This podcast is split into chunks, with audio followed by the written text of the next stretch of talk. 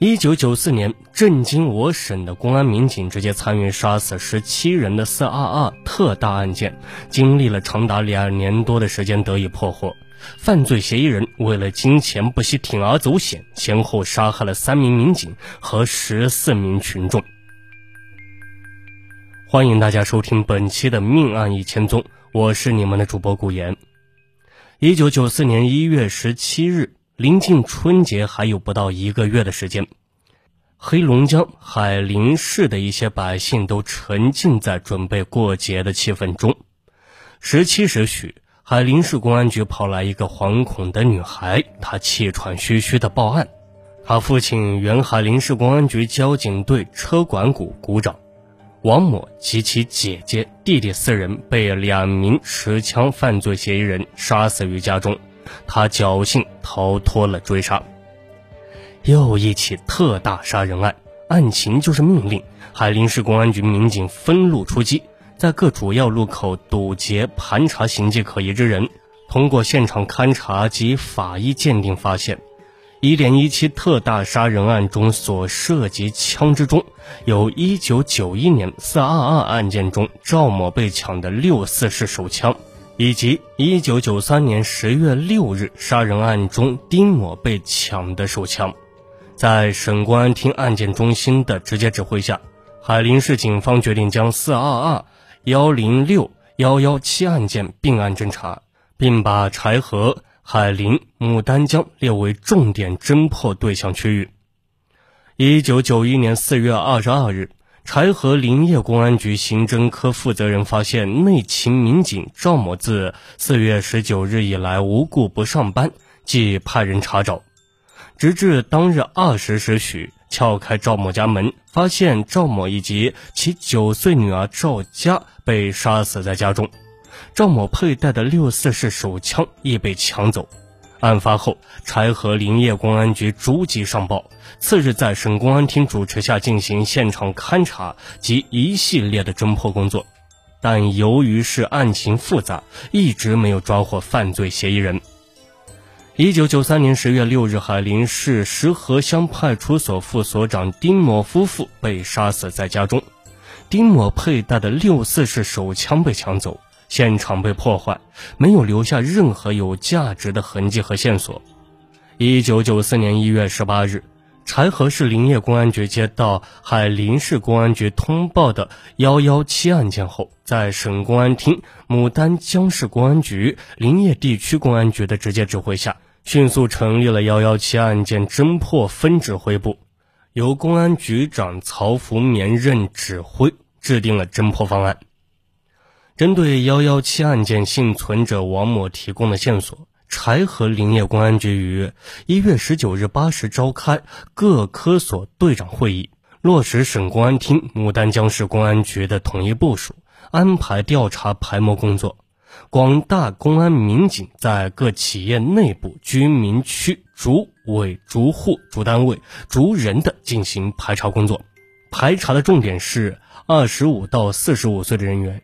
要求在这个年龄段的男性公民一个不漏的登记造册、摸底排查。到一月二十八日晚，柴河林业公安局共排查在年龄段内的人员八千零三十人，其中列为重点的有二百一十七人。经过夜以继日的工作，又排除了二百零九人。一月二十四日，在排查工作的基础上，根据方案的部署，决定对二十五到四十五岁之间的男性，在做好思想工作基础上，全部取指纹进行排查。同时，决定在政法机关工作人员中也提取指纹。之所以这样做，是因为幺幺七案件有幸存者逃出报案，凶手来不及破坏杀人现场，留下一些指纹和其他的痕迹物证。一九九四年一月三十日十时三十分，省公安厅指挥中心向临海及柴河警方通报了柴河籍犯罪嫌疑人王成岩因在辽宁省开原市持枪抢劫杀人被击毙。当地警方缴获的两支六四式手枪，正是四二二和幺零六案件中被抢走的那两支手枪。经查，犯罪嫌疑人王成岩四十二岁，原柴河木材厂的工人。一九九零年因犯涉嫌强奸被开除公职。根据辽宁警方通报，该案犯嫌疑人持他人身份证于一月二十八日乘火车从哈尔滨到大连，在沈大高速公路上，该人持枪威逼出租车司机载他到开原市。出租车司机借口要加油，将他甩掉后，流窜到开原市，又劫持了一辆大客车索要钱财。因为达目的，王开枪将司机打死。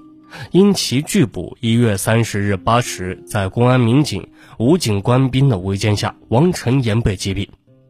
柴河林业公安局接到通报后，立即对王成岩家进行监控。同时，省公安厅、省公安局的领导决定对王成岩家进行搜查，并组织力量对王成岩妻子和儿女进行讯问。经过搜查，公安局民警提取了大量物证。当公安局人员问王成岩十二岁女儿王成岩平日和谁最好时，小女孩不假思索地答道：“和公安局的张叔叔。”王成岩九岁的儿子还对民警讲：“有一天晚上很晚了，张叔叔来我家送了一封信给妈妈。”通过询问，本案另一个重犯嫌疑人露出了马脚。柴河林业公安局主管文秘工作的副主任张四维已构成重大嫌疑。平素里，他和王成岩私交甚好，这在公安局内已是众所周知。据王成岩妻子交代，张四维曾在一月二十四日王成岩出逃后给王家送了一封信。此之前呢，张四维还在王家给过王成岩子弹。一月三十一日。柴河林业公安局刑侦科长李春茂和四名刑警在办公室将张四维依法滞留。在办公室，李春茂向张四维提出了三个问题：第一，你和王成岩的关系好到什么程度？第二，你为什么要在王成岩出逃后给王家送信？第三，你为什么要给王成岩提供子弹？共多少颗？面对刑侦科长的三个问题，张思维黝黑的脸庞早已蜡黄，汗珠从脸上冒了出来。他承认送信的事实，但拒绝承认提供子弹的事实。身为公安局的中层干部，在案发后为犯罪嫌疑人送信，这本身就是违法。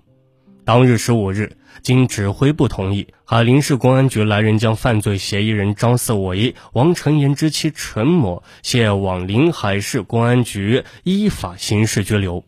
同时，公安民警对张四维的妻子李桂香和王成岩家进行了监控，还对王成岩和张四维的关系进行了排查。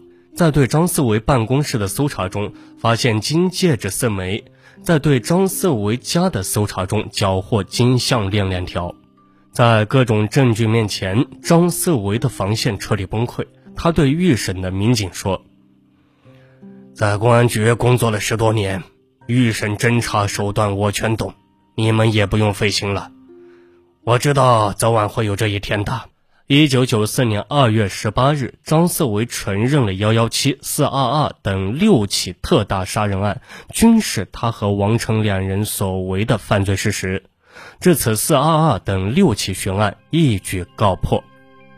那么，张四维为什么要知法犯法呢？欢迎大家继续收听《命案一千宗》，警钟长鸣。我们下期节目再见。